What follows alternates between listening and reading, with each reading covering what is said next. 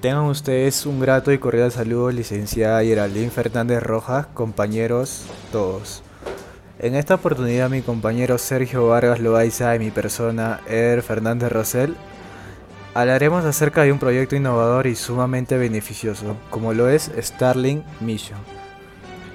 A continuación les cedo la palabra a mi compañero Sergio Vargas Loaiza, quien les va a hablar un poco más acerca de Starlink Mission. Starlink Mission se lleva a cabo en desarrollo por la empresa SpaceX, la cual le pertenece al empresario Elon Musk, un físico, inversor y magnate sudafricano. Este nuevo proyecto es ambiciosamente innovador e impresionante, en donde se va a marcar un antes y un después en la historia, en lo que podría ser una revolución tecnológica de informática mundial. Países que no tenían ninguna comunicación con el mundo exterior Ahora con este grandioso proyecto van a poder comunicarse.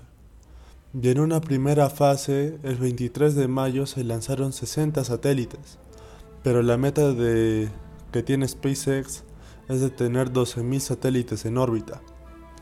Dentro de un año Musk pretende lanzar 720 satélites, pero una vez colocado en conjunto ofrecerá un Internet ininterrumpido a todo el planeta. Los satélites pesan un total de 226 kilogramos que funcionan con energía solar y se comunican entre sí mediante enlaces ópticos y de radio. La red entera estará conectada a terminales de usuarios en tierra que pueden instalarse en cualquier parte con vista al cielo.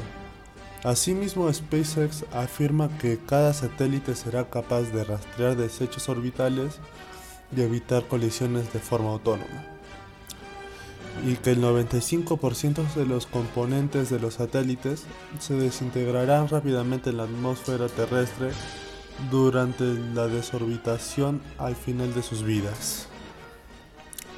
Probablemente se dice que estos satélites supondrían un problema para los astrónomos.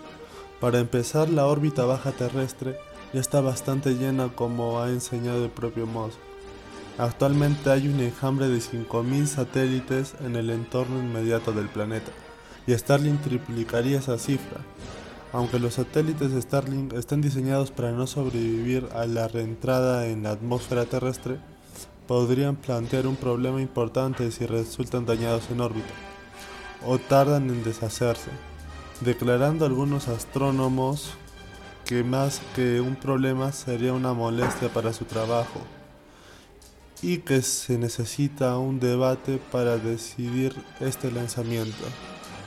A continuación le cedo la palabra a mi compañero Ever Fernández.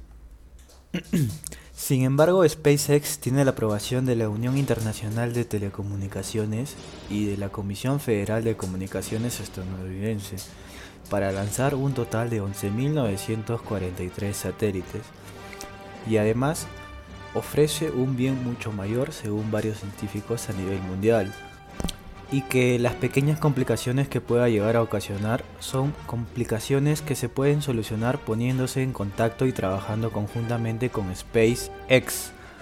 En conclusión, Starlink Mission está en un proceso donde actualmente estamos experimentando la fase 1. Una vez se complete a mediados de la década de 2020, Starlink conectará a todo el planeta ofreciendo un acceso de banda ancha a zonas remotas, aviones, barcos, coches, sin duda alguna un paso más al desarrollo mundial. Sin más que decir, mi compañero Sergio Vargas Loaiza y mi persona, Ed Fernández Rosell, nos despedimos con un grato aprecio y consideración por su tiempo y su atención.